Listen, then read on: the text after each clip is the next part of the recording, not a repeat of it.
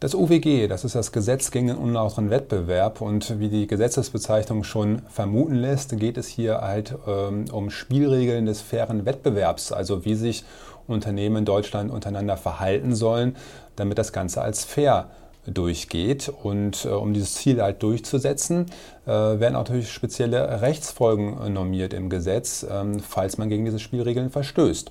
Und ähm, so eine Rechtsfolge kann insbesondere ein Unterlassungsanspruch sein, den ich dann typischerweise erstmal außergerichtlich mit einer Abmahnung durchsetze. Ähm, rund um dieses Thema ähm, ja, gibt es immer wieder Neuerungen und die letzte Neuerung war eine UWG-Novelle Anfang des Jahres. Dazu haben wir auch schon ein Video gemacht und euch das alles mal ein bisschen vorgestellt. Und jetzt sind einige Monate vergangen und gerade in letzter Zeit hat es äh, erste Gerichtsentscheidungen gegeben, die sich etwas genauer mit einzelnen Aspekten, insbesondere der Abmahnung in der Praxis, ähm, befasst haben. Und weil es äh, ganz interessant ist, was dort entschieden wurde und um euch einfach mal einen Überblick äh, darüber zu verschaffen, haben wir heute dieses Video für euch vorgesehen.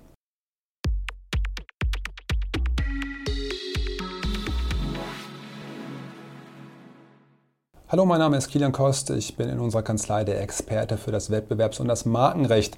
Und heute soll es um Ersteres mal wieder gehen, um das Wettbewerbsrecht und die Neuerung, die es Anfang des Jahres mit der UWG-Novelle gegeben hat und erste äh, Auswirkungen in der Rechtsprechung, in den Entscheidungen der Gerichte zu äh, verschiedenen Aspekten, äh, die wir uns heute, heute, etwas genauer ansehen wollen. Ja, wenn man sich das OWG, das Gesetzesbuch, ähm, einmal genauer anschaut, dann wird man feststellen, am Anfang sind da einige allgemeine und auch durchaus spezielle Tatbestände erstmal abgefasst, die die Verstöße als solches, also äh, umreißen, also was alles äh, nicht getan werden soll, was unlauteres Handeln angeht.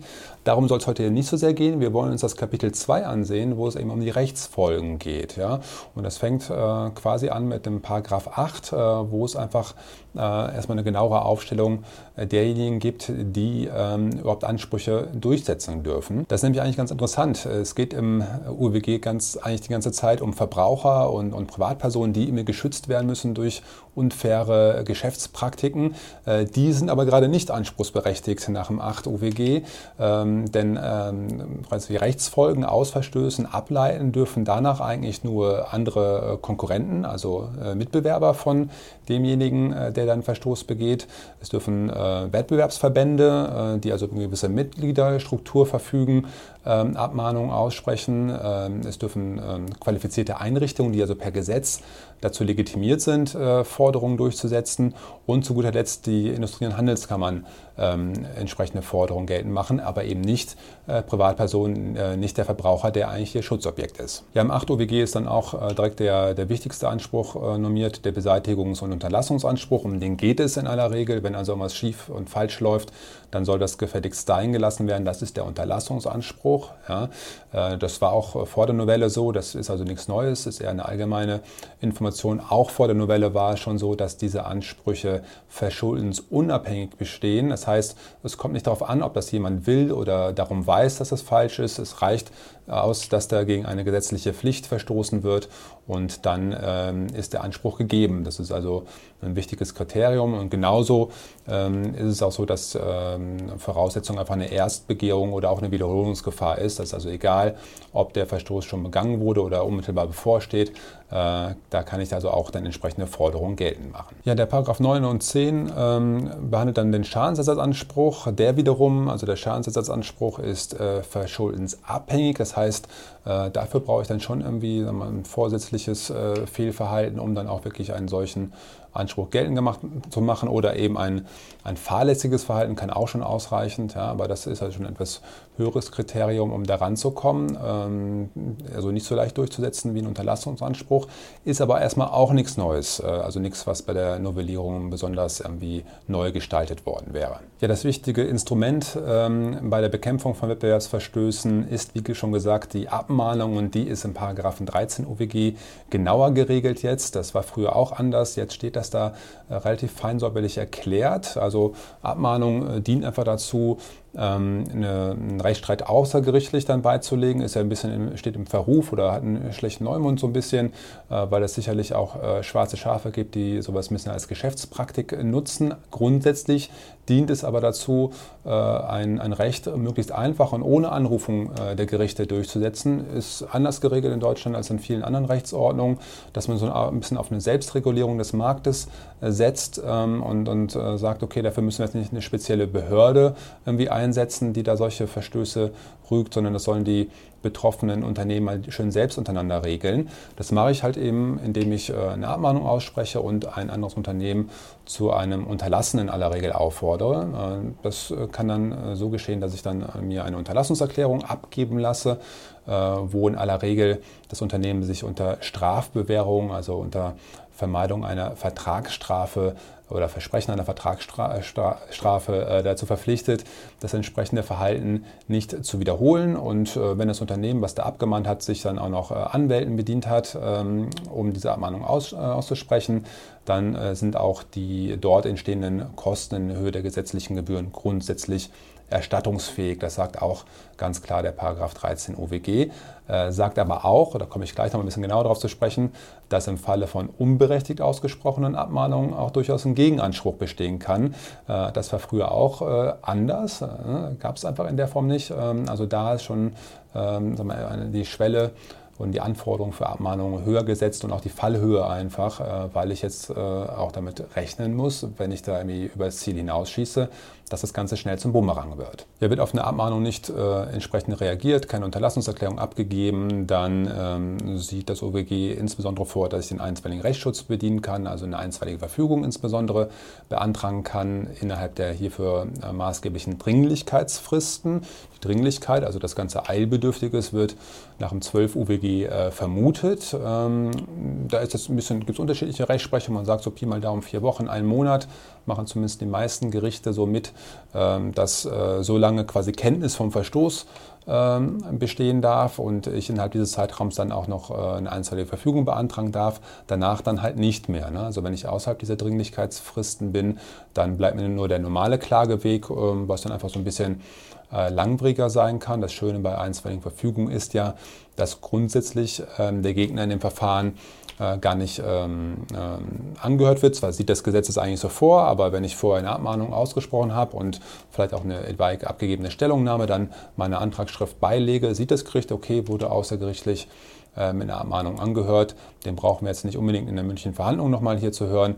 Äh, einzelne Verfügung wird erstmal äh, per Beschluss erlassen und äh, kann dann zugestellt werden. Also ich komme da als äh, Abmahner oder als äh, verletztes Unternehmen quasi auch ziemlich schnell erstmal einen Titel und ähm, kann ähm, das äh, ja, zu unterlassene Verhalten auf die Weise ziemlich schnell und effektiv abstellen. Ja, was die OWG-Novellierung da mitgebracht hat, ist äh, eine Reihe an neu eingefügten Vorschriften im ähm, Paragraphen 8 bzw.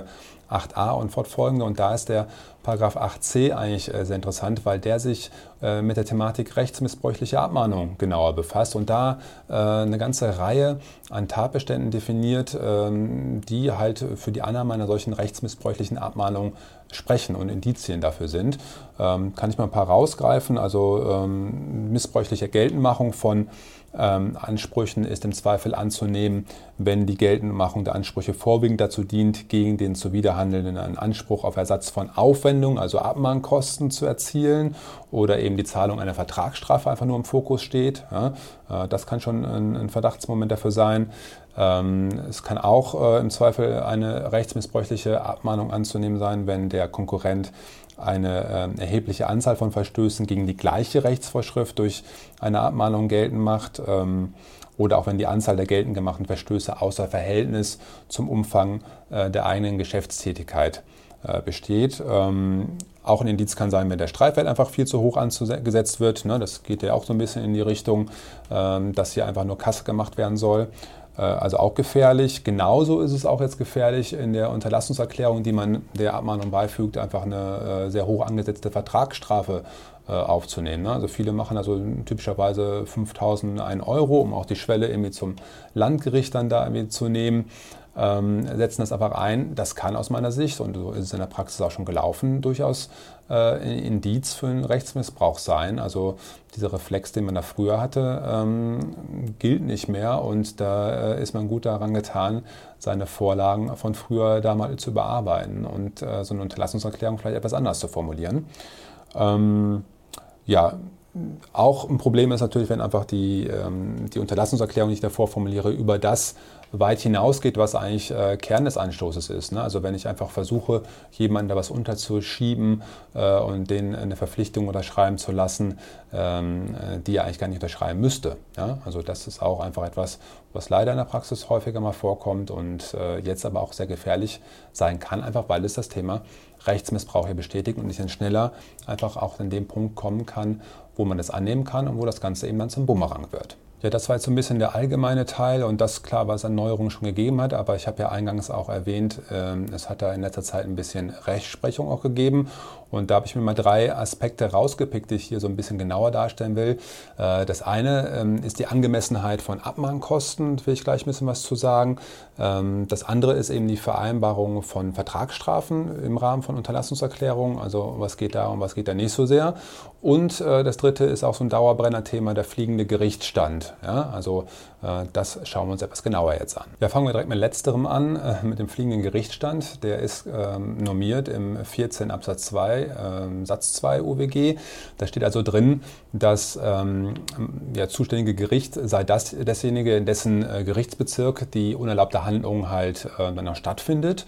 Das hat dann vor allen Dingen in den Fällen in praktischer Hinsicht einen ja, großen Anwendungsbereich, wo sich Verstöße im Internet äh, abspielen, weil das Internet nun mal ja in Gesamtdeutschland äh, abrufbar ist und damit auch in jedem ähm, Gerichtsbezirk. Und äh, so hatten in der Vergangenheit zumindest ähm, Abmahner auch die Möglichkeit, sich einfach äh, das ihnen wohlgesonnene Gericht auszuwählen und äh, den Rechtsstreit eben dahin zu tragen, äh, wo die Rechtsprechung vielleicht aus deren Sicht besonders günstig war. Und das war eigentlich seit jeher so ein bisschen auch ähm, eigentlich allen Beteiligten ein Dorn im Auge. Man hat immer wieder versucht, das ein bisschen einzugrenzen. Äh, gleichzeitig macht es aber natürlich auch Sinn, so ein bisschen äh, Flexibilität äh, dort walten zu lassen. Jetzt nicht immer nur an das äh, Gericht des Beklagten gehen zu müssen, einfach weil äh, natürlich das schon eine Spezialgesetzmaterie auch ist und es auch natürlich Sinn machen kann, äh, manche Gerichte mit der Mehrzahl ähm, von Verfahren zu belegen, einfach damit dann da auch ein Expertenwissen bei der Richterschaft entsteht und ich auch weiß, dass ich da ganz fundierte Urteile bekommen kann. Also das wird vielleicht auch mal ein bisschen missverständlich dargestellt. Ist natürlich jetzt nicht nur missbräuchlich, sondern auch eine gesetzgeberische Intention dahinter, ähm, dann quasi auch äh, Richtern die Möglichkeit zu geben, äh, da äh, zu Experten in dem jeweiligen ähm, Rechtsgebiet zu werden. Ja, jetzt hat es eben mit der UWG-Novellierung da aber eine Besonderheit gegeben, dass jetzt gesagt wird im äh, Absatz 2 ähm, Satz 3 Nummer 1 UWG ist es jetzt ja, vom 14, ähm, dass äh, dieser fliegende Gerichtsstand nicht bei Rechtsstreitigkeiten gelten soll, die wegen Zuwiderhandlungen im elektronischen Geschäftsverkehr oder in Telemedien äh, stattfinden. Ja, das klingt jetzt erstmal danach, wow, äh, ziemlich großer Anwendungsbereich, fliegender Gerichtsstand obsolet bei allem, was irgendwo im Internet äh, sich abspielt. Äh, da hat es jetzt aber Rechtsprechung aus Frankfurt und auch aus Düsseldorf gegeben, die das Ganze ein bisschen eingedampft haben, ein bisschen reduziert haben und gesagt haben, ja, äh, das steht da, aber man muss das trotzdem reduziert sehen. Man muss ähm, bei den Betroffenen zur Wiederhandlung auch tatbestandlich eben ein Handeln im elektronischen Geschäftsverkehr oder eben bei Telemedien fordern. Reicht also nicht aus, meinetwegen, wenn die, wenn die Werbung, die da vielleicht unlauter ist, irgendwie auch im Internet gepostet wird. Es muss auch inhaltlich irgendwas mit dem Internet zu tun haben äh, und sich dort abspielen, der Verstoß. Dann ähm, ist der fliegende Gerichtsstand ausgeschaltet, ansonsten aber eben nicht. Also wurde da der, der Anwendungsbereich äh, des fliegenden Gerichtsstands durch die Gerichte durchaus wieder ein bisschen ausgedehnt, anders als man das vielleicht zunächst beim Studium der UWG-Novellierung äh, vermuten konnte. Ja, weitere Neuerungen hat es äh, bei dem ganzen Themenkomplex äh, Abmahnung und Abmahnkosten gegeben. Also im 13 Absatz 2 habe ich eingangs ja schon gesagt, ist jetzt genau definiert, wie eine Abmahnung eigentlich aussehen muss. Ähm, und ähm, da steht auch drin zum Beispiel, dass wenn Ausnahmetatbestände gelten, äh, wonach ich eben gerade keine Abmahnkosten verlangen kann als Abmahner, dass das auch wiederum transparent in der Abmahnung auftauchen muss. Und wenn das dort nicht steht, das steht auch im Paragraph 13, äh, dass das direkt zu einer Unberechtigung ähm, oder Unberechtigkeit der Abmahnung führt. Und eine unberechtigte Abmahnung führt wiederum dazu, dass das Ganze zum Bumerang werden kann und ich dann äh, eine Gegenforderung für die Verteidigung gegen diese Abmahnung erheben kann. Also das ist ganz diffizil und auch dazu hat es jetzt Rechtsprechung gegeben, die eben solche Gegenforderungen äh, ganz klar bejaht haben. Ja? Und äh, der 13 Absatz 4 sieht außerdem auch eine Ausnahmeregelung vor, ähm, wonach eben ähm, Konkurrenten, Mitbewerber ähm, gerade keine Abmahnkosten verlangen können für bestimmte ähm, Rechtsfelder und zwar auch da wieder, wenn eben Verstöße im elektronischen Geschäftsverkehr oder in Telemedien äh, bezogen auf Informationspflichten äh, oder Kennzeichnungspflichten erfolgt sind, ja, also typischerweise Impressumsverstoß. Ja. Wenn das also jetzt ein Konkurrent geltend macht, äh, da war zwar abmahnen, er darf aber seine Anwaltskosten, die er hat, nicht äh, verlangen und ersetzt verlangen. Er muss darüber informieren, dass er das nicht darf, darf also auch nicht irgendwie suggerieren, darauf hoffen, dass da vielleicht irgendwas ausgeglichen wird oder anerkannt wird. Er muss explizit darauf transparent hinweisen. Wenn er das nicht tut, äh, droht ihm die Gegenabmahnung. Also das ist ähm, wirklich ein sehr diffiziles Feld, betrifft aber äh, nach dem Gesetz auch nur den Konkurrenten, den Mitbewerber. Äh, ein Abmahnverband zum Beispiel wäre von dieser Neuregelung nicht betroffen. Ja, ein anderer Aspekt dabei ist noch, ähm, wenn ein äh, Mitbewerber, also ein Konkurrent wegen eben solcher Verstöße in diesen Rechtsgebieten erstmalig abmahnt, darf er nicht nur keine Abmahnkosten dafür verlangen, er darf auch keine Vertragsstrafe im Rahmen seiner Unterlassungserklärung verlangen. Also er darf schon Unterlassen verlangen, sagen, hör auf damit, mach dein Impressum vernünftig jetzt hier, müssen wir alle tun. Aber er darf für die Zuwiderhandlung keine negative Konsequenz in Form einer Vertragsstrafe vorsehen. Ja, also das ist wirklich ein Aspekt und das war auch sehr kontrovers diskutiert worden, einfach weil man Angst hatte, okay, was heißt das jetzt? Ist damit eben die außergerichtliche ähm, Rechtsverfolgung obsolet geworden? Ähm, soll ich dann jetzt sofort ein Gericht anrufen? Genau das, was ja eigentlich, wie ich eingangs beschrieben habe, äh, gerade nicht Sinn und Zweck des UWG ist, wo ja eigentlich, ähm, darauf, was ja gerade darauf angelegt ist, dass Konkurrenten solche Rechtsverstöße auch außergerichtlich miteinander beilegen. Ähm, also das äh, wurde jetzt einfach an dieser Stelle äh, in der, in der ähm, Rechtstheorie diskutiert. Und das ist jetzt im Rahmen eine, eines Rechtsstreits äh, von zwei, ich glaube, äh, Drogerieartikelanbietern äh, vom OLG Schleswig, also in der Berufungsinstanz schon entschieden worden. Ähm, da äh, ist nämlich eine solche nicht strafbewährte Unterlassungserklärung abgegeben worden und das hat dem Abmahner eben nicht gereicht und der hat eine einstweilige Verfügung beantragt und das jetzt auch dann durch die Instanzen, also durch zwei Instanzen getragen und gesagt, äh, hier die Wiederholungsgefahr ist eben nicht ausgeräumt, es fehlt der Unterlassungserklärung an der Ernsthaftigkeit, weil ja keine Vertragsstrafe drin steckt. Und da hat das OLG Schleswig aber jetzt ganz klar gesagt, nee, äh, das war richtig so, das sieht das Gesetz nun mal jetzt so vor, ähm, dass die Unterlassungserklärung ohne Vertragsstrafe abgegeben werden kann und deswegen hast du auch keinen Grund gehabt, jetzt hier eine einstweilige Verfügung zu beantragen. und im Rahmen dieser Auseinandersetzung hat eben das OLG Schleswig dann auch ähm, genau dargelegt oder sich auseinandergesetzt mit eben dieser Fragestellung, ist das jetzt alles vom Gesetzgeber nicht mehr gewollt mit der außergerichtlichen Rechtsdurchsetzung und da hat es aber klar gesagt, das Gericht, nein, das soll nach wie vor so sein. Man soll erstmal eine Abmahnung aussprechen und äh, kann dann aber eben in diesen besonderen Fällen ähm, eine nicht strafbewährte Unterlassungserklärung abgeben. Das reicht dann aus. Ja.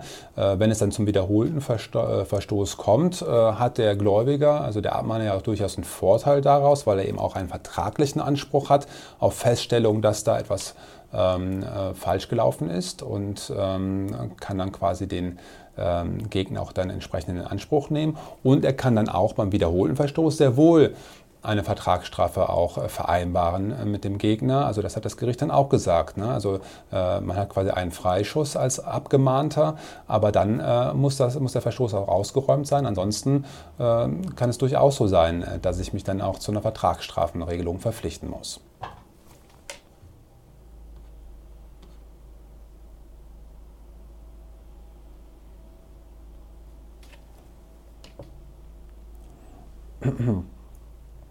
Ja, man sieht, da ist einiges an Bewegung drin und ähm, ja, die äh, gesetzlichen Neuregelungen werden jetzt ein wenig mit Leben gefüllt durch die Praxis, durch die ähm, Rechtsprechung einfach. Da wird in Zukunft sicherlich auch einiges auf uns zukommen. Äh, falls ihr betroffen seid, weil ihr einfach einen Verstoß abmahnen wollt oder aber weil ihr eine Abmahnung erhalten habt äh, und euch nicht ganz sicher seid, was da zu tun ist oder das vielleicht sogar in diese Fälle, die ich jetzt gerade beschrieben habe, hier ein bisschen reinfällt. Wie gesagt, das weiß auch nicht jeder Abmahnende äh, genau, was da zu tun ist und als Abmahnende abgemahnt. Da hat man sicherlich auch einen sehr viel größeren Spielraum als in den letzten Jahren noch, äh, um äh, gegen äh, Abmahnungen sich zu wehren. Meldet euch doch einfach bei uns. Äh, mein Team und ich helfen euch da sehr gerne weiter und ähm, ja, schauen, was man tun kann. Wenn ihr nicht betroffen seid, umso besser. Ja, mit Abmahnungen will man ja auch nicht direkt was zu tun haben. Dann äh, bleibt uns trotzdem treu, informiert euch weiter über unseren Kanal und lasst uns ein Abo da. Bis zum nächsten Mal.